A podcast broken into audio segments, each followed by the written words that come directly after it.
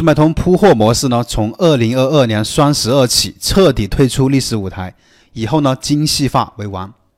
从速卖通平台最新的公告呢，可以看到，平台针对不活跃商品呢实行管控规则，也就是说，产品上架超过九十天且一百八十天内没有任何成交的产品呢，就称之为不活跃的产品。